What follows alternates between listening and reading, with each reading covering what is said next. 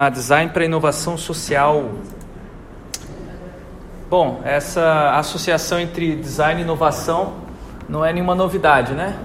Já se diz que design traz novidades e traz mudanças e transformações e criatividade para a sociedade há muito tempo. Recentemente é que se usa o termo especificamente design e inovação associados. Mas que tipo de inovação que é essa?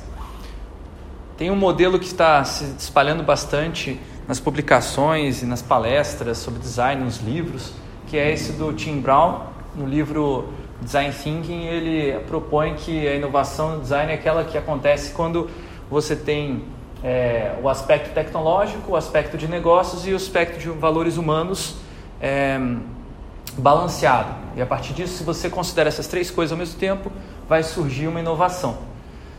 Porém, esse, essa definição de inovação, que tem a ver com é, no, é, colaboração multidisciplinar, ela não diz muito que tipo de inovação que é, nem dá uma direção muito clara. Então, existem vários tipos de inovações que podem sair daqui. Né? Por exemplo, pode sair uma inovação tecnológica, pode sair uma inovação é, é incremental, pode sair vários tipos de inovação. Então, eu vou discutir um pouquinho esses tipos agora, só para a gente é, estender um pouco esse modelo do Tim Brown e também para a gente focar naquele tipo de inovação que a gente vai trabalhar hoje, que é a inovação social. A gente precisa primeiro distinguir o que é inovação social. Primeiro, inovação incremental. Essa é o primeiro sentido que a palavra inovação foi utilizada. Então existiam máquinas que funcionavam é, com uma capacidade, por exemplo, 10 uma tecnologia podia mudar essa capacidade dessa máquina para fazer a mesma coisa que ela fazia capacidade 10 em capacidade 100 ou até mil, mil vezes mais rápido do que ele fazia antes. Tá? O exemplo clássico onde a inovação incremental é, se desenvolveu mais na nossa sociedade é a produção de chips de computadores, que foram se tornando ao longo de é, várias décadas milhares e milhares e milhares de vezes mais rápidos é, até gerando uma tal de uma lei, a chamada lei de Moore, que a cada é, dois anos a capacidade dos processadores dobra de velocidade. Essa lei hoje em dia já não está mais é, sendo possível, porque o nível de, é, de controle microscópico que é possível para fazer esses chips está chegando ao seu limite técnico. Então a indústria não está mais conseguindo fazer com a mesma velocidade essas é, mudanças que faziam antes então tem gente hoje pesquisando computação quântica como um novo espaço assim de inovação. Porém, essa inovação ainda não está estável. Então, dá, na verdade, não dá para dizer que é inovação. A inovação só, é, só é uma, a tecnologia só se torna uma inovação quando ela é de fato implementada. Tá? Então, esse é o conceito clássico de inovação. Uma tecnologia nova que incrementa a, a capacidade e que se torna implementável. A partir dos anos 80 começa a surgir uma teoria chamada inovação disruptiva, que é aquela que não vem só para melhorar alguma capacidade de uma tecnologia ou de uma máquina ou de alguma coisa na sociedade. Essa disrupção significa que ela transforma, ela modifica várias relações fundamentais que permitem que a tecnologia exista, alterando, por exemplo, é, aspectos é, que vão muito além da, do território tecnológico. Por exemplo, econômico, político. O exemplo clássico de inovação disruptiva é o Uber, né, que transformou a maneira como a gente experimenta a mobilidade urbana, seja para bem, seja para mal. Tem uns aspectos negativos também da, dessa inovação disruptiva do Uber. Por exemplo, é, o Uber ele aliviou a pressão que existia sobre transporte público, então a população hoje não faz mais protesto por causa de aumento de 20 centavos na, na, na passagem, porque hoje tem o Uber. Porque quem fazia esses protestos eram aquelas pessoas que não podiam ter um carro, mas podiam pagar um pouquinho a mais do que o ônibus. E essas pessoas hoje estão andando de Uber. Diga. Fizeram um protesto? Não, mas não foi naquelas, não foi naquela magnitude do 2013, né? Uhum. Eu estou dando um exemplo de uma questão que uma maneira, uma coisa negativa que o Uber causa. Ele, ele dá a ideia de que o transporte público não deve ser uma preocupação só da, uma responsabilidade só da, do governo, que você pode ter é, esses atores é, inclusive estrangeiros, dominando o mercado de mobilidade. Para você ter uma ideia, só em Curitiba são 35 mil carros de Uber, de, não Uber, mas de aplicativo rodando. E de táxi são aproximadamente 8 mil. Então, é uma mudança muito grande. E não foram os taxistas os principais a perderem com essa, ou terem é, consequências negativas. Como eu falei, a, o transporte público praticamente não teve investimentos desde então. Mas esse entendimento de que o transporte público deve ser é, somente da, das pessoas que, sei lá, usavam mais também preocupação de a gente usou em outras empresas, é, é negativo? O que é negativo é você é, entrar sem nenhuma regulação, que é o que o Uber faz. Aí ele utiliza é, uma propaganda de que o transporte público ele é, é, ruim, ele utiliza assim indiretamente, né? Ele não vai falar diretamente isso. Ele vai é, é, muitas vezes tentar evitar que os fiscais da, da prefeitura tentem regular através de várias maneiras. Então eles foram processados porque eles ficavam é, detectando se o usuário era um fiscal da prefeitura em algumas cidades.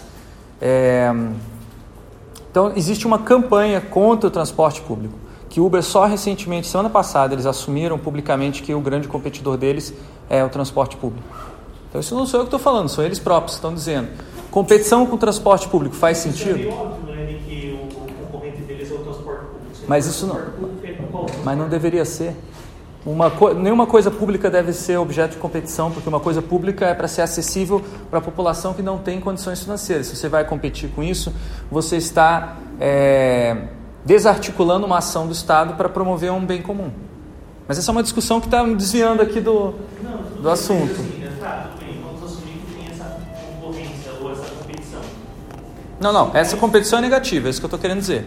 Então, mas aí você tem essa competição é para oferecer ou um melhor serviço ou um melhor preço. Não, não. A competição é negativa quando você se trata de um, é, um serviço público que ele deve ser oferecido para democraticamente para qualquer pessoa. Aí você coloca uma competição onde pessoas que tenham acesso a uma tecnologia mais cara, por exemplo, um smartphone, que tem dinheiro, um cartão de crédito para pagar ou que tem dinheiro para pagar é, é, um pouquinho a mais, tenham vantagens sobre outras que não têm isso.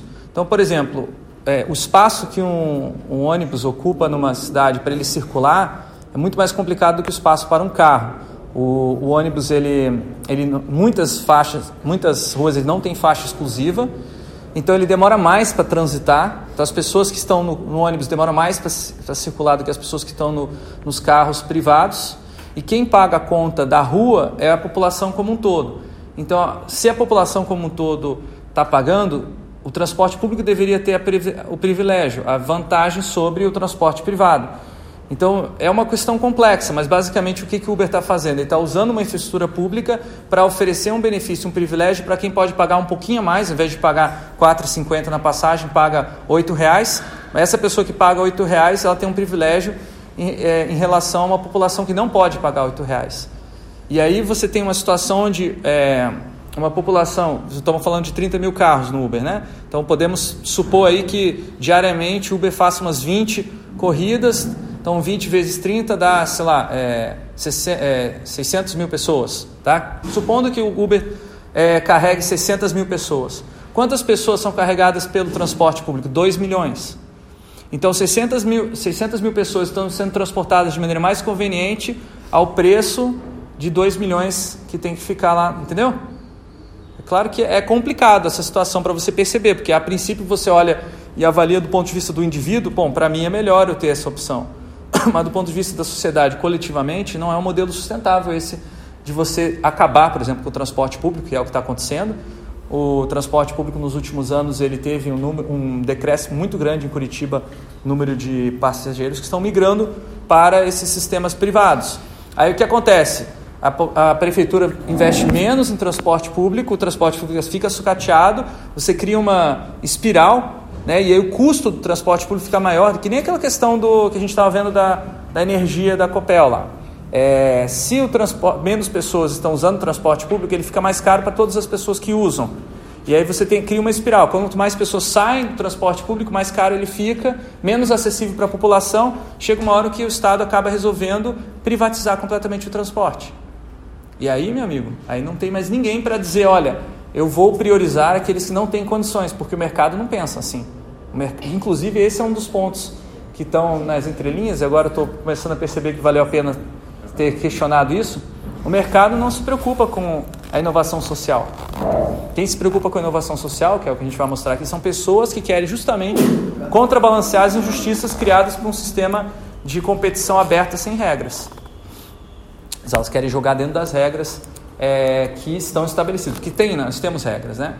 É, por exemplo, hoje nós temos regras e políticas públicas que é, compensam injustiças. Por exemplo, essa questão do transporte. Então, temos transporte público para aqueles que não podem pagar para ter um carro. Isso é uma compensação, é uma regra. E a inovação social, ela busca, é, a partir dessas regras que estão impostas, você encontrar brechas e maneiras de é, valorizar a população que não tem acesso financeiro, que está desprivilegiada de alguma maneira. Bom, é uma digressão muito grande, mas enfim. Ajudou? Complicou? Hã?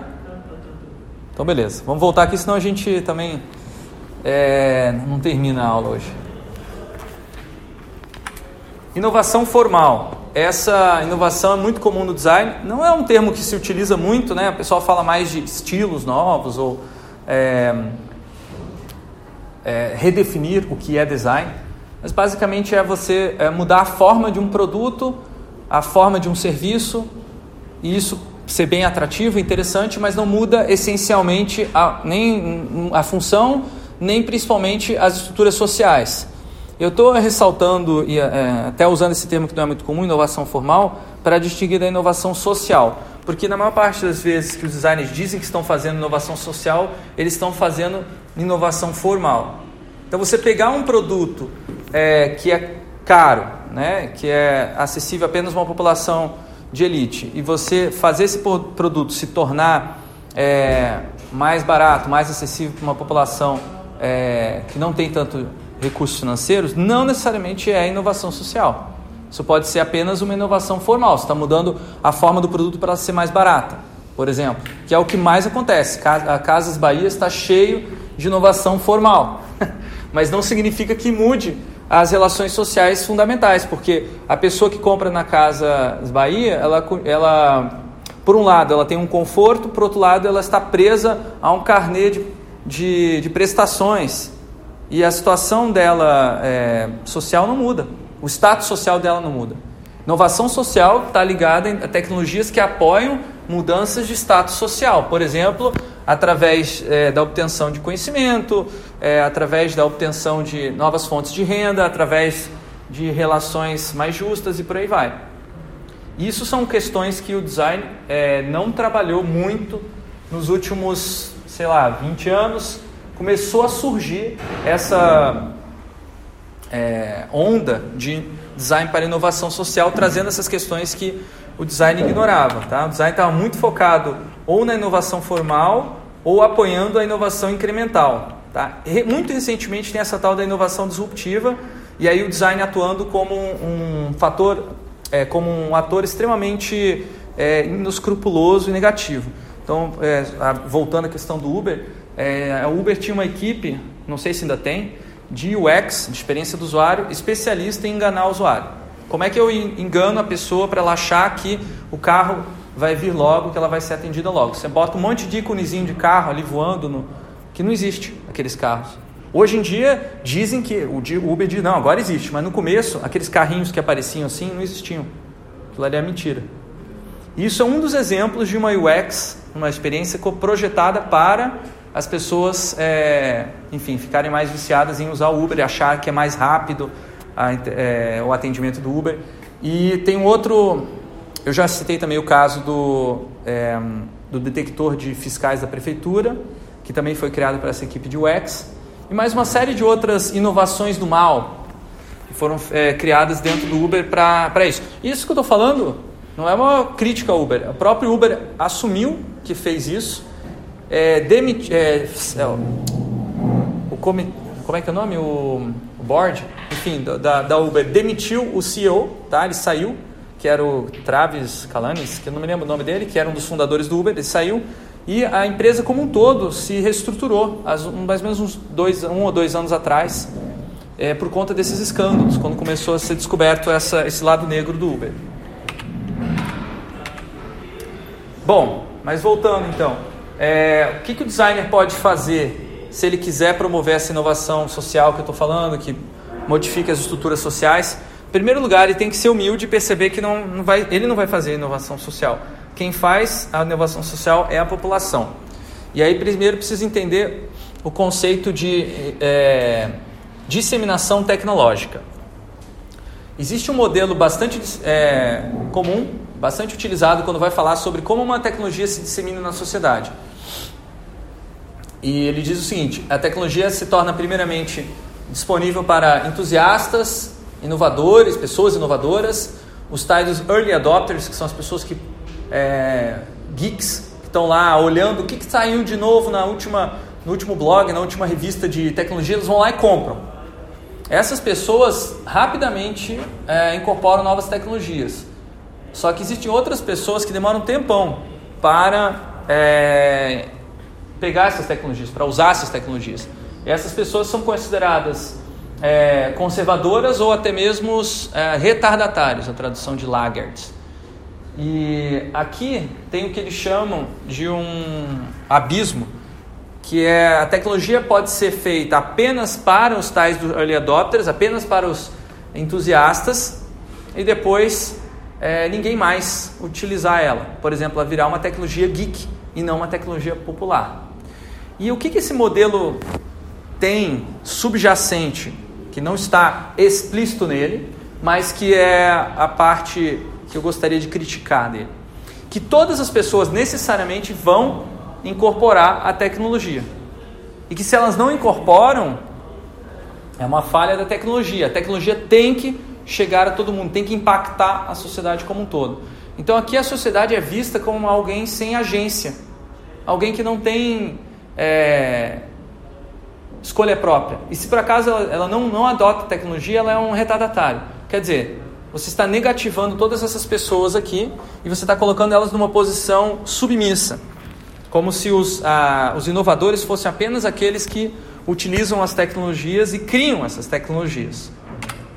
O lado negro disso aqui, esse diagrama um pouco mais realista, é o seguinte: você tem países líderes industriais criando tecnologias e você tem países como os nossos que importam ou copiam essas tecnologias. Tá?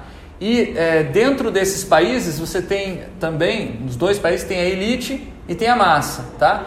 A elite define os seus desejos, tá? E esses países industriais eles é, vão lá e realizam esses desejos da elite, tá?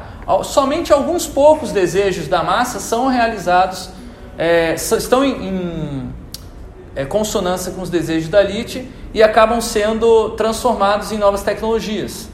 Então, o que, que acontece? É um processo em que a tecnologia ela é utilizada para gerar maior dependência entre países é, líderes no desenvolvimento industrial e países que não têm é, um não tem um polo industrial, não tem polos industriais tão bem desenvolvidos. E aí eles acabam sendo é, forçados a importar ou copiar a tecnologia porque os desejos deles são os Alguns né, são os mesmos da elite. Quer dizer, de alguma maneira, as pessoas acabam desejando tecnologias que às vezes elas nem precisariam ter, ou que nem fariam sentido para a cultura delas.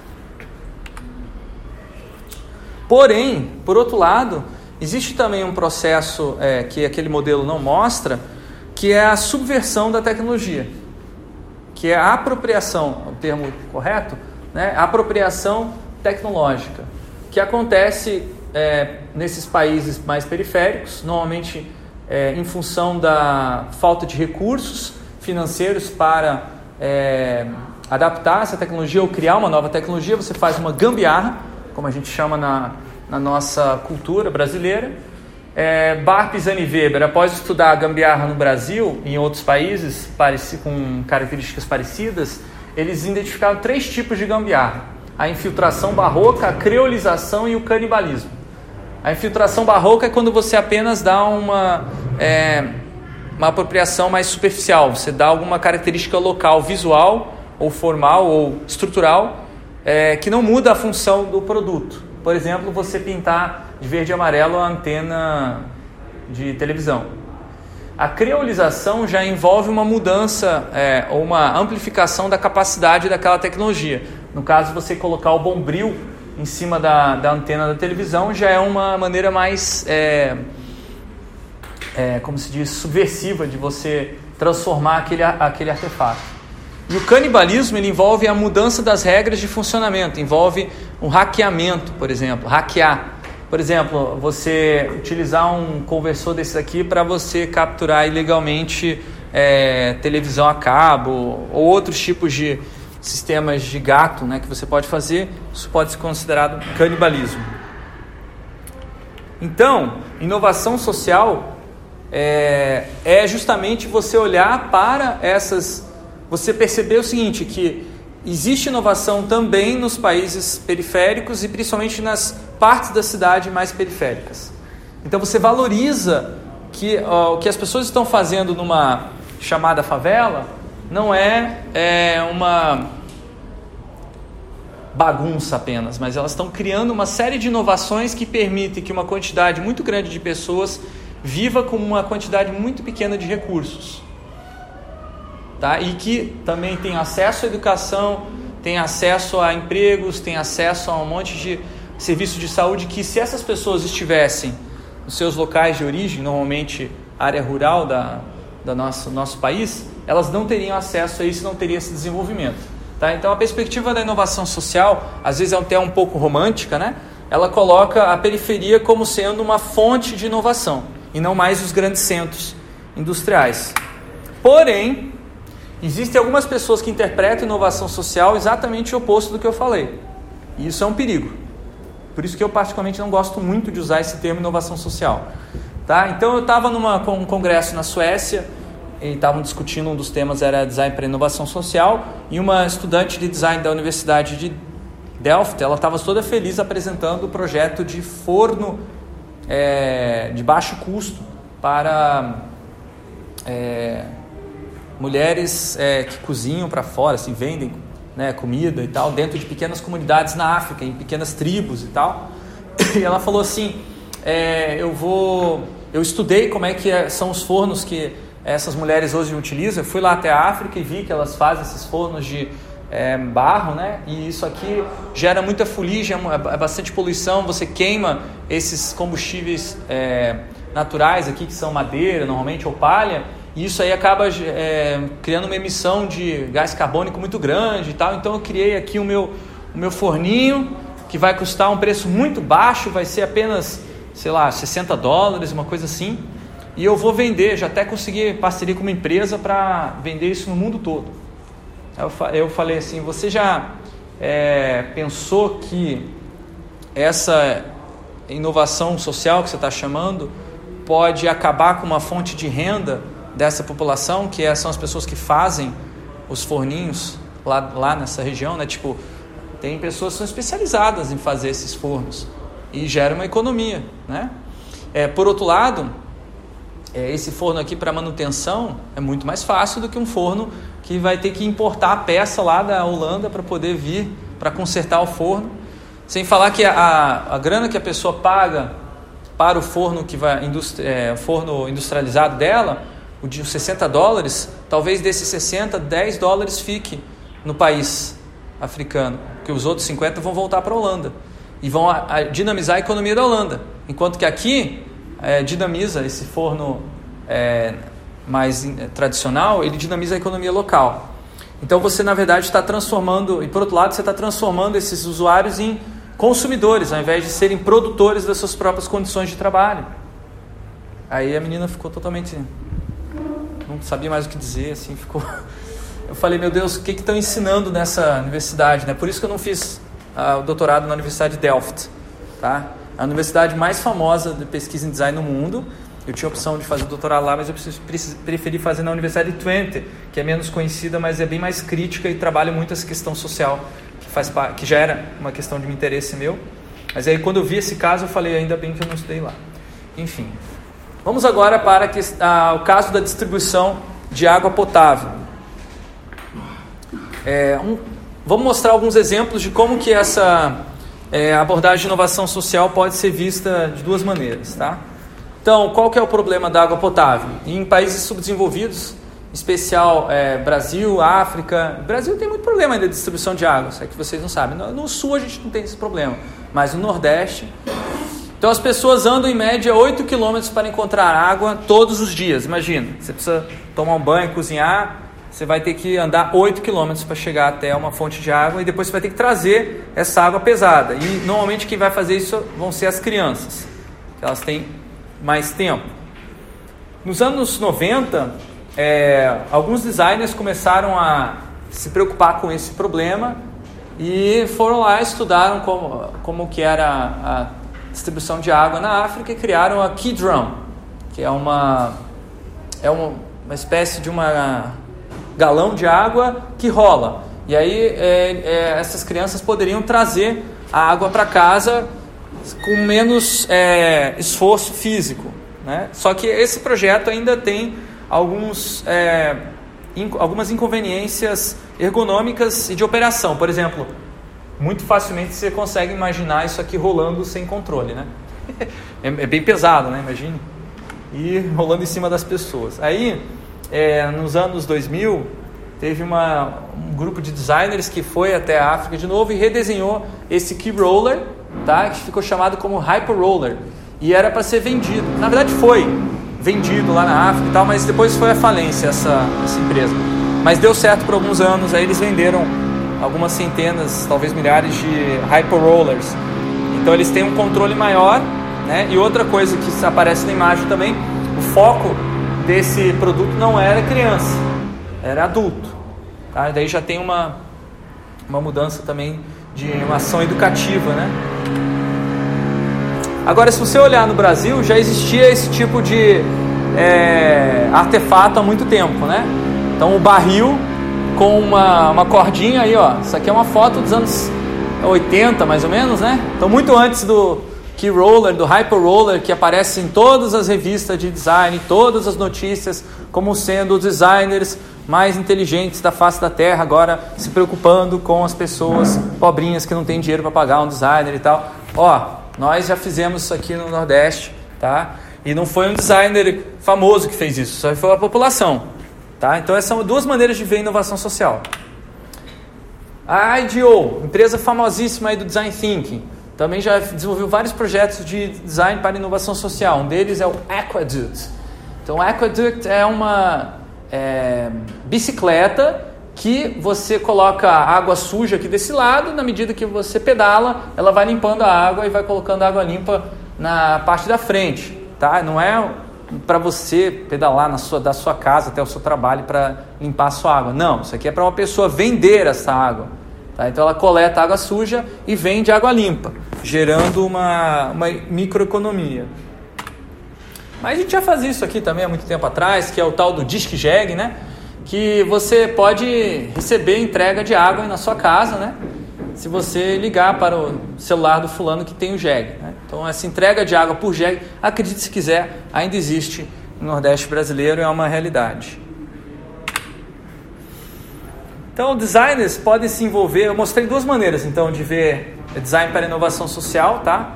Não vou entrar em muitos detalhes nessa, nessas diferenças.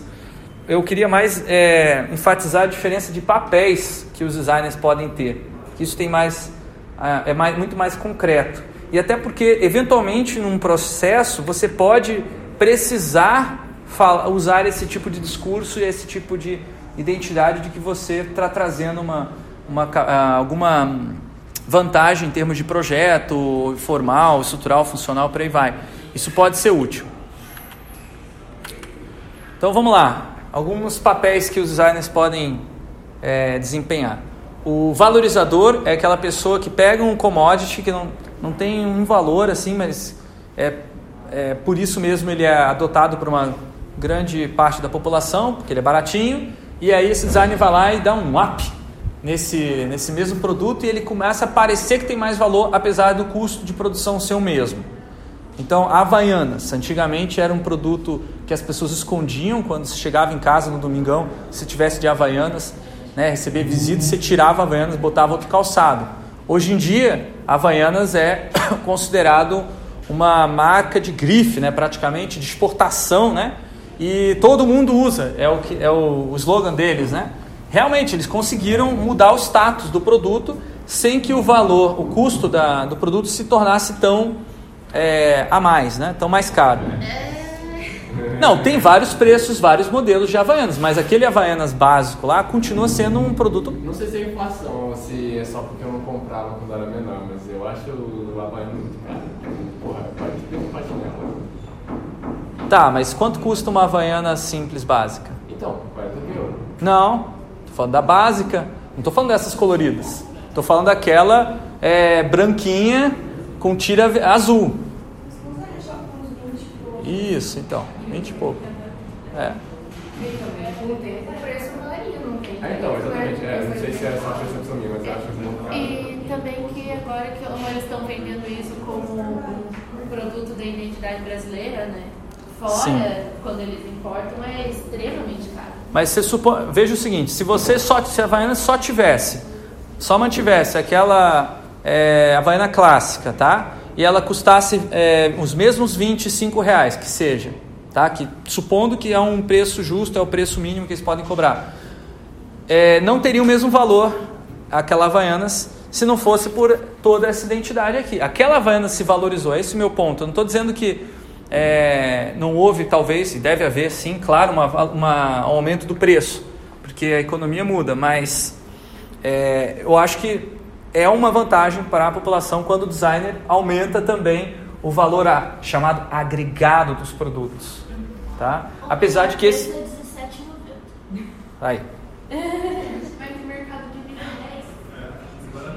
No shopping esse valor. Eu sei na internet que eu vejo. Mas esse é, esse é o nível mais elementar e o mínimo que um designer pode fazer por causas sociais, tá? Vamos ver alguns envolvimentos mais é, intensos. Então, os irmãos Campana é, fizeram uma cadeira chamada favela, feitas com materiais recicláveis, que é, eles coletaram, não, não, eles coletaram nos lixões e depois construíram é, em ateliês, em oficinas dentro das favelas do Rio de Janeiro. E aí as pessoas que é, estavam desempregadas na favela foram contratadas para fabricar essa cadeira, que é uma, uma, uma cadeira que exige um processo bastante artesanal para sua construção. E aí essa cadeira é vendida, ou era vendida, não sei se ainda é, a mais ou menos uns 5 mil reais. Só que é o seguinte, a, os irmãos Campana garantiam que o lucro dessa operação, desse projeto, ia todo para aquela comunidade. E esse dinheiro voltava, revertia para melhorar as condições de vida dos trabalhadores que estavam lá na oficina, tá? Então é um, é um projeto que você pode olhar e pensar assim, bom, é a outra coisa que eu não falei, eles se inspiraram é, na, nos estilos de autoconstrução que existiam na favela. Então é uma questão bastante dúbia, porque por um lado, os irmãos Campana é, fizeram um projeto que circulou em dezenas de, é, de novo, é, revistas especializadas, até jornais gerais, assim, ficaram mais famosos do que já eram.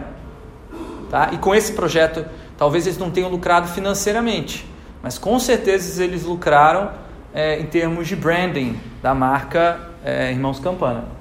Por outro lado, a população que antes não tinha nenhuma, eventualmente não tinha uma opção de trabalho, ah, teve a opção de trabalho. Só que onde está a volta? Os irmãos Campana estão pagando pelo trabalho que as pessoas fazem para construir a cadeira, certo?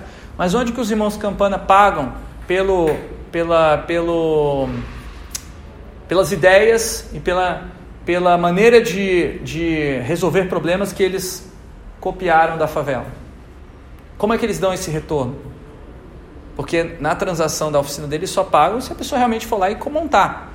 Esse trabalho intelectual, de, digamos assim, coletivo, que a favela produz, que é, que é a tal da inovação social, que eles foram lá e capturaram, eles não estão dando um retorno. Tá?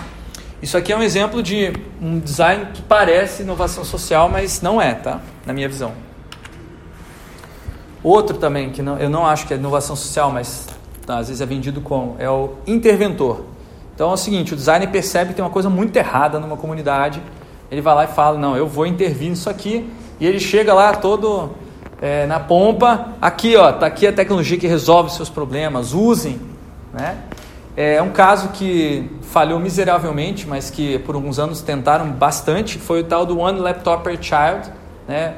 Um, é, que era uma tentativa do, de um grupo de empreendedores do Vale do não dos Estados Unidos em levar é, é, informática para crianças em escolas carentes. Então esse One Laptop per Child, né, o, era para custar aproximadamente 100 dólares na época era um valor muito baixo para um computador.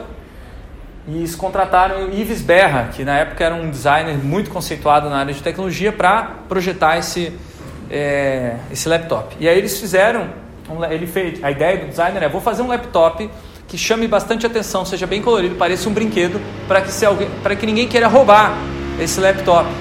Se, leva para as escolas e você dá isso para as crianças, né? É, alguém vai querer roubar. E aí ele fez várias outras considerações no projeto dele, mas é, ele nunca assim passou um tempo, sabe, lá na comunidade, entendendo, né, como é que são as escolas em países periféricos e tal. E eles tentaram várias maneiras de convencer vários países a comprar esse laptop em larga escala e distribuir para sua população. O Brasil foi um dos países que mais é, negociou, mas por, no final das contas acabou decidindo não fazer. No Brasil teve alguns pilotos, algumas escolas que receberam esses é, laptops. E aí o que acontecia nessas escolas? Quando as crianças recebiam esses laptops, elas eram incentivar, elas eram, elas acabavam se distraindo, não prestavam mais atenção na aula do professor e aí acabou que os professores recolheram e tiraram esses laptops e falaram, não vamos usar porque a gente não consegue controlar o que os alunos estão vendo nos computadores dele, não tem essa função. E a ideia do, dos designers dessa tecnologia era justamente essa. Eles queriam quebrar com ah, professores ruins. Eles achavam que os professores nos países subdesenvolvidos eram ruins e que através da tecnologia essas crianças teriam acesso a uma educação muito melhor. E aí, obviamente, que não ajudava o professor não tinha ferramentas boas para o professor, era muito focada no estudante diretamente e também no grupo de estudantes. Tinha um negócio que você podia ver os outros estudantes faziam um grupo para jogar e tal. E eles consideraram até coisas bizarras do tipo: vamos conseguir financiamento de algum bilionário maluco para arremessar é, laptops passando de helicóptero assim nas tribos africanas e tal. Chegaram a considerar essa possibilidade, não fizeram. Mas é a velha história do colonizador, né? De tipo, olha esse povinho aqui, é, né, subdesenvolvido, vamos jogar um monte de coisa aqui para. Aí você fala, você fala pô. Um outro exemplo disso aí, agora abrindo um parênteses, é que no Brasil até hoje ainda se faz isso. A FUNAI ainda passa com helicóptero, não sei se está fazendo isso agora, porque a FUNAI foi desmontada, mas a FUNAI passava com helicóptero e jogava bolsas de facão para os índios, aqueles índios que não têm contato com a civilização e tal jogar bolsa de facão para eles e outras ferramentas assim para eles poderem sobreviver e tal. Aí de repente o índio começa a usar facão para matar o outro e tal, enfim. Não, é. Essas coisas bizarras acontecem até hoje. Por isso que eu não considero isso inovação social. Aqui eu já começo a considerar, tá? É o designer como um orientador. Ele não vai fazer o projeto, ele não vai dizer o que as pessoas têm que fazer, ele vai lá é, sanar dúvidas, é, dar uma aula de repente sobre é, design gráfico, sobre design de produto para quem faz artesanato, por exemplo. Isso tem muito, principalmente em escolas de design. Eu não sei aqui na nossa no Dadin se tem professores fazendo isso. Eu imagino que sim. Eu acho que a Jusméria já trabalhou num projeto desses. Se não me engano, eu me lembro dela ter mostrado algo assim, mas eu ainda estou conhecendo. Alguém sabe?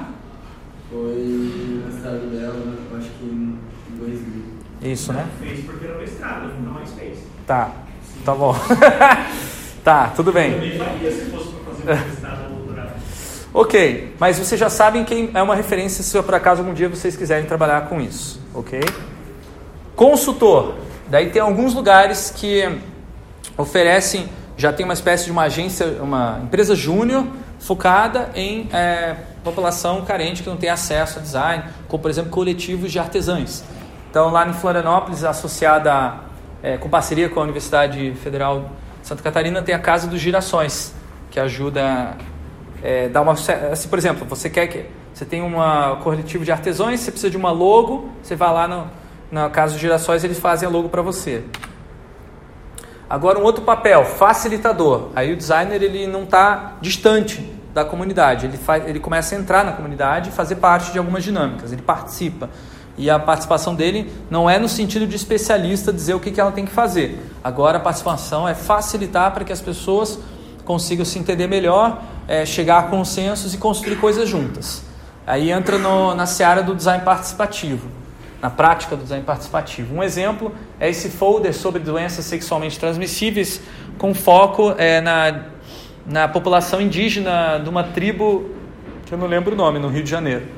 E aí o designer foi para lá, da, um, era um estudante da PUC do Rio, estava fazendo mestrado dele, e ele foi lá nessa comunidade, é, começou a entender as dificuldades, né, para entender a questão da AIDS e tal, e outras doenças, e, e aí ele juntou uh, os indígenas e propôs que eles dessem ideias fizessem desenhos de como ilustrar essa cartilha que explicava essas doenças sexualmente transmissíveis Aí eles fizeram a cartilha a partir dos desenhos. É claro que teve uma, uma layoutagem, um processo gráfico para ficar é, mais estilo design mesmo, né?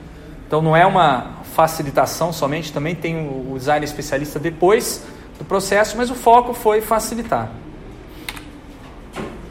E aqui o designer como empreendedor, aqui não é, ele não é só um facilitador, ele vai puxar a galera, ele vai empurrar a galera para fazer as coisas acontecerem, tá?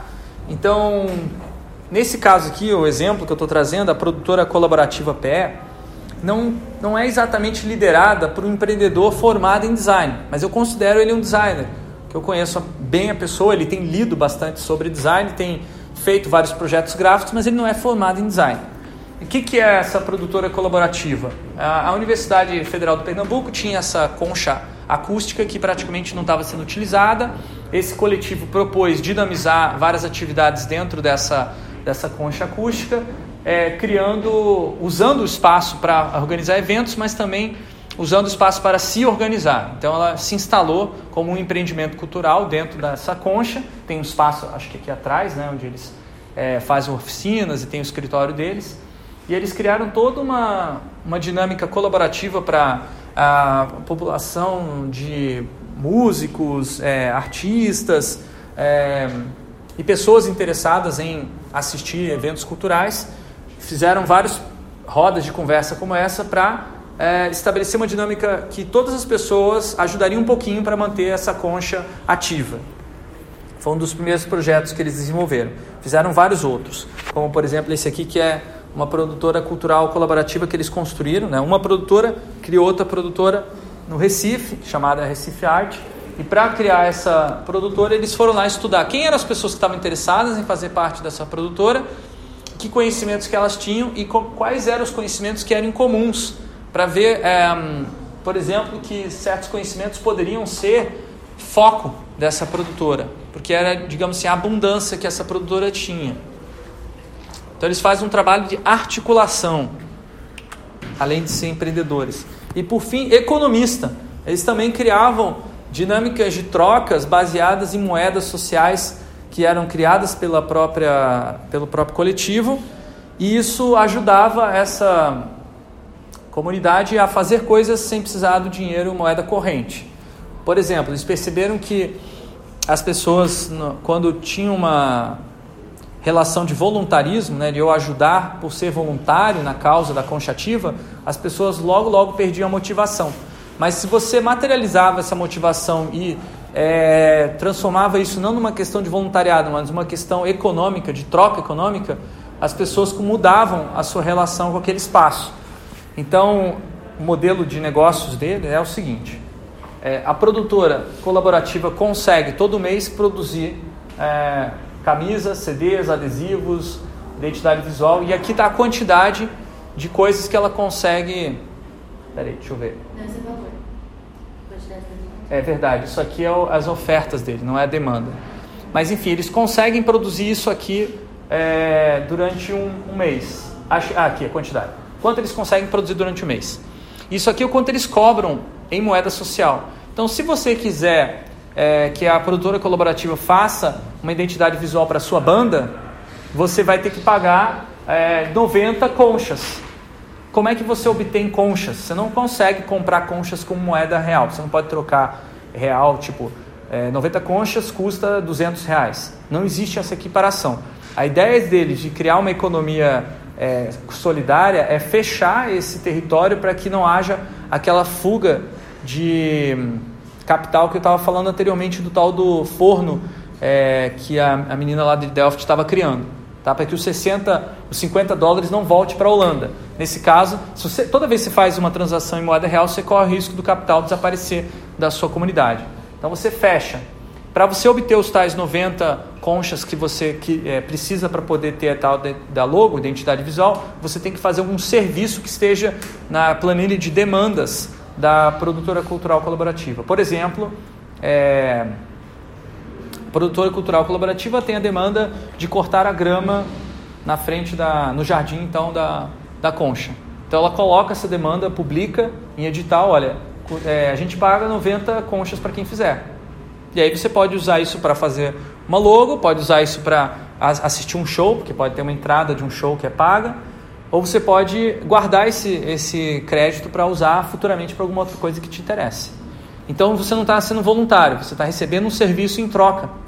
É uma espécie de uma troca de serviços, porém muito mais sofisticada do que aquela troca de um para um, né? De uma hora minha, eu troco por uma hora sua, que tem uma limitação muito grande, principalmente quando as pessoas têm é, status sociais diferentes. Sim. Acho que eu vi esses dias uma reportagem, não sei se se enquadra nisso, mas tem uma garota de Curitiba que fez alguma coisa no, no SIC relacionada a isso com tipo, a reciclagem de materiais, tipo garrafas e afins, se o pessoal levasse uma quantidade X, a pessoa ganhava tipo uma ficha, uma moeda diferenciada, que a pessoa poderia trocar por cesta básica ou outras coisas para beneficiar alguém que precisa, alguma coisa assim. Interessante. Então, é, o design está começando a se meter com a economia. Né? Quando você começa a trabalhar com inovação social, você percebe que um dos grandes problemas que geram uma, da, uma das grandes áreas onde há necessidade de inovação é no campo da, da economia, porque por mais que você se, se empenhe em fazer, por exemplo, o tal do forno lá, se você não pensar na economia, você vai estar fazendo um, é, um desserviço àquela comunidade mais que ajudando ela. Então, abrindo parênteses e aproveitando a oportunidade, já que você é, comentou, é, economia solidária é uma das maneiras de você implementar dinâmicas mais justas é, dentro de uma comunidade e nós temos aqui na Universidade Tecnológica uma incubadora de tecnologias solidárias. Não sei se já ouviram falar disso. É a TechSol. Tá? A TechSol ela já, já existe há mais ou menos uns sete anos e ela tem vários projetos com comunidades é, locais para tentar articular esse tipo de trocas solidárias. Eles é, têm vários estudantes de design fazendo estágio lá ou sendo bolsista de extensão. Então, quem achar interessante é, conhecer, eles normalmente têm reuniões todas quintas-feiras, então pode entrar no site da TechSol e participar das reuniões, está É aberto para quem quiser ajudar ou como voluntário ou quiser ajudar a criar serviço ou tiver algum interesse em fazer um TCC, alguma coisa assim. A TechSol, eu estou começando a fazer parte das atividades, principalmente trazendo essa questão do desenvolvimento de tecnologias para tecnologias digitais. Porque essa plataforma aqui que o pessoal da produtora cultural colaborativa utilizou, a corais.org, eu desenvolvi ela junto com alguns colegas no Instituto Faber Ludens há muitos anos atrás. A ideia dessa plataforma não era ser um circuito de economia solidária. A ideia inicial era ser é, uma plataforma para projetos livres. Tá? A gente é, tinha essa filosofia dentro do Instituto Faber Ludens de fazer tudo em aberto para disseminar conhecimento e a gente achou que a comunidade é, de design não tinha uma coisa que já existia na computação, que era o GitHub. No GitHub você pode compartilhar seus códigos de programação e as outras pessoas podem continuar o seu código, aprender com ela e fazer outras coisas em cima. E no design não tinha nada parecido, então a gente criou a Corais com a ideia de ser o GitHub do design. Não deu certo porque os designers não eram tão colaborativos assim, livres, tá? O máximo que aconteceu de participação de design foram alguns professores que trouxeram seus alunos para fazer trabalho em, em, sala de aula usando isso aqui, só que os alunos começaram a reclamar que não queriam compartilhar as ideias, porque, enfim, alguém podia roubar elas e tal. E aí os professores desistiram. Eu desisti também. Nem uso mais isso aqui na minha sala, nas minhas aulas, porque um monte de aluno que não entende acha que é, isso aqui é, é, não tem nada a ver com a dinâmica de trabalho de design no mercado. Eu concordo. Isso aqui não serve para design no mercado, embora na época que eu criei eu achasse que servisse. Tá? E aí o que, que aconteceu? É, a, a população que precisava de uma maneira de se organizar, que já estava fazendo inovação social, se apropriou da plataforma Corais e começou a utilizar de maneiras bem diferentes. Eu interagi bastante com essa população, principalmente enquanto eu estava lá na, na Holanda, tempo que eu desenvolvi mais essa plataforma, e a gente foi é, incorporando várias das funcionalidades que eles sugeriam, como, por exemplo, uma ferramenta inteira de moeda social que foi desenvolvida por essa interação. Hoje a plataforma Corais tem mais de 6 mil membros ao redor do país, 600 projetos. É, nem todos eles têm é, viés de sustentabilidade, mas como vocês podem perceber pela predominância, ou não predominância, né, mas pela, pela cor verde que aparece aí bastante, tem muitos projetos é, com esse viés de sustentabilidade, sim, mas a maior quantidade mesmo tem viés cultural. É, basicamente, ela hoje é reconhecida como uma plataforma de software livre criada no Brasil para coletivos se organizarem é, e desenvolverem projetos colaborativos. Então, nós temos coletivos vinculados a movimentos sociais, como o MST, temos coletivos vinculados à liberdade de imprensa, é, coletivos vinculados a é, produtoras culturais colaborativas, esse movimento, né? e várias outras, vários outros. Na época que a gente escreve, é, logo depois de abrir o Corais e de fazer vários projetos e tal, eu estava saindo do Instituto Faber Ludens e me mudando para a Holanda, mas antes de sair resolvi juntar uma galera para a gente escrever um livro para é, consolidar as experiências que a gente estava tendo com esse tipo de design mais aberto, mais livre, participativo. A gente é, se trancou dentro de um escritório do Instituto Faber Ludens, que na época ainda existia, e a gente escreveu esse livro em uma semana a 24 mãos, quer dizer, 12 pessoas escrevendo, cada um em cima do outro, não tinha divisão, assim, era uma zona, mas saiu o livro, o livro teve um formato meio tipo manifesto, a gente disponibilizou no site designlivre.org, não só o texto, mas também o, é, os arquivos fontes, e curiosamente uma estudante aqui da, da, do design gráfico da UTFPR fez o TCC dela refazendo o design desse livro. Só que curiosamente ela pegou todos os arquivos fontes do nosso livro, é, fez o TCC dela e não, não publicou os arquivos fontes do TCC dela, o que é incorreto perante a nossa licença. Tá? A licença desse livro é Creative Commons Share Alike. Então significa se você cria um produto é, derivado, você precisa compartilhar ele pela mesma licença, você precisa disponibilizar esses arquivos fontes.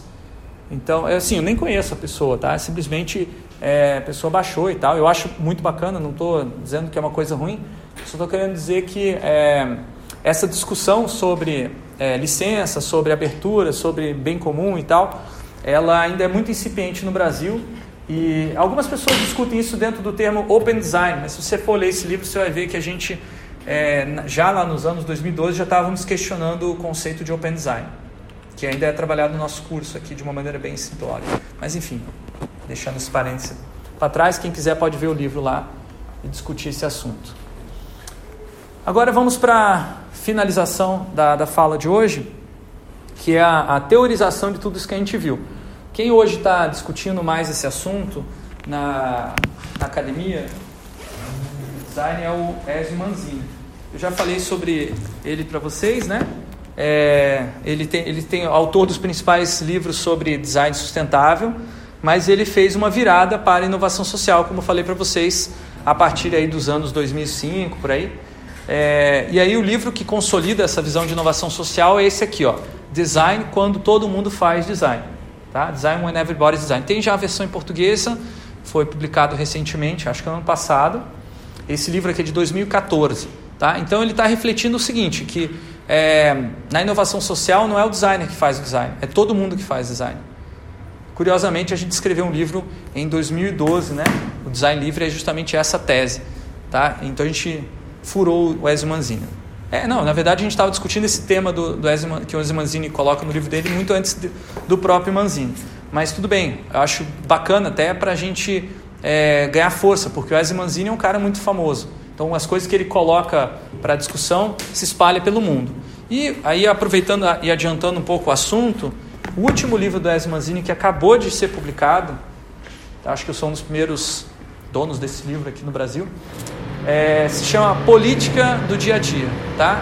E é uma coleção chamada Design in Dark Times, que é uma coleção de livros sobre design e política, que inclui vários autores famosos, tanto quanto o Ezio Manzini, e que provavelmente eu imagino que ao longo do tempo vai gerar uma reverberação, uma discussão nas escolas de design para reconhecer o aspecto político do trabalho do designer. Está começando, né? eu estou trazendo aqui, enfim, vamos ver se é, não sou achacado como fui na PUC. Porque na PUC o Wesley Manzini publicou no ano passado uma chamada, uma, ele conclamou a comunidade mundial, o Ezio e mais um grupo de outros professores bambambam bam, bam aí da, da área, falando que precisamos discutir política nas escolas de design, porque senão não vai existir design no futuro. Nós estamos num momento onde a ignorância, a, a ameaça democrática né, está crescendo e a gente precisa é, se posicionar. As faculdades de design precisam acolher debates sobre a relação entre democracia e design e mostrar que uma coisa não vive sem a outra. Sem democracia não há design. Basicamente essa ideia. E, enfim, eu tentei fazer um movimento desses lá na PUC e não deu muito certo. Tá? Mas aqui, se por exemplo, aqui, se por exemplo alguém quiser fazer algum tipo de atividade, sou super, super apoiador aí de discutir política e design.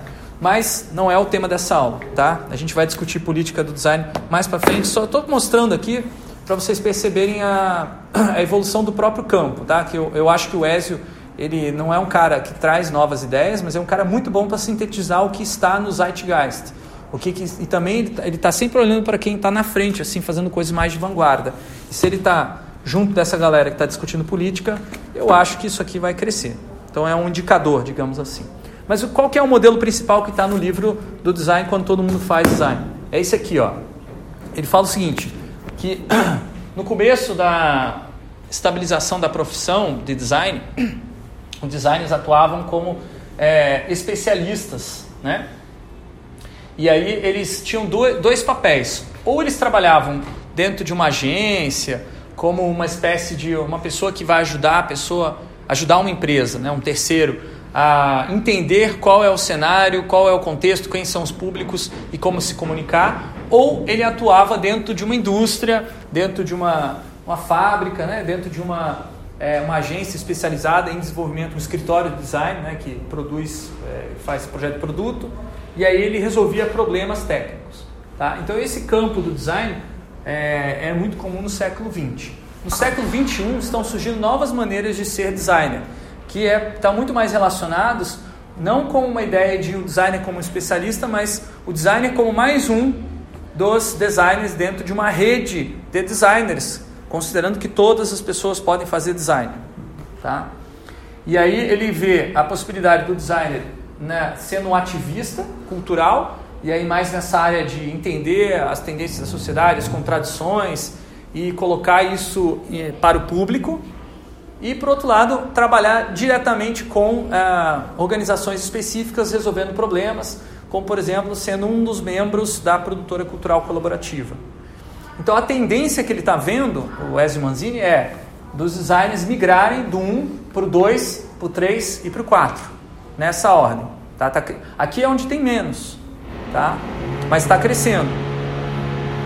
Então essa tendência de, do design se tornar é, uma atividade mais difusa. Resumindo então essa apresentação de hoje. Quem inova não é o designer, é o coletivo, é a sociedade a não ser que o designer seja o coletivo. Ah, então, o livro lá do Design Livre, que eu mencionei anteriormente, quem foi o designer desse livro? Todos. Todos que participaram do livro. Quem escreveu esse livro? Tem autoria lá? Não. É o Instituto Faber-Lundes que é o autor, que é uma espécie de um pseudônimo para esse coletivo. E depois ele foi traduzido por outro coletivo, o espanhol, por exemplo, um outro coletivo em El Salvador. Não foi uma pessoa que traduziu, foi um coletivo. E depois ele foi utilizado por outros coletivos para, é, por exemplo, a produtora cultural colaborativa usou esse livro para discutir é, políticas de culturais de design. Por aí vai. Então, é possível sim que o designer seja inovador, mas aí não é um designer individual, é um designer coletivo, daí já pensando filosoficamente em é, organizações coletivas sendo atores na sociedade. Essa inovação ela promove mudança em relações sociais desiguais. Então, se o projeto, se a inovação mantém as coisas como estão, a gente não, eu não considero inovação social.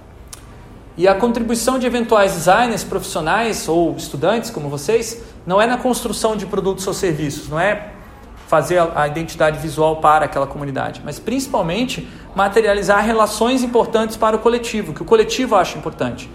E aí pode envolver sim é, você fazer a identidade visual, mas envolve principalmente você articular, facilitar, é, criar todos esses processos e redes, apropriar-se tecnologias e por aí vai, que eu apresentei até agora. Ok? Dúvidas? Questões?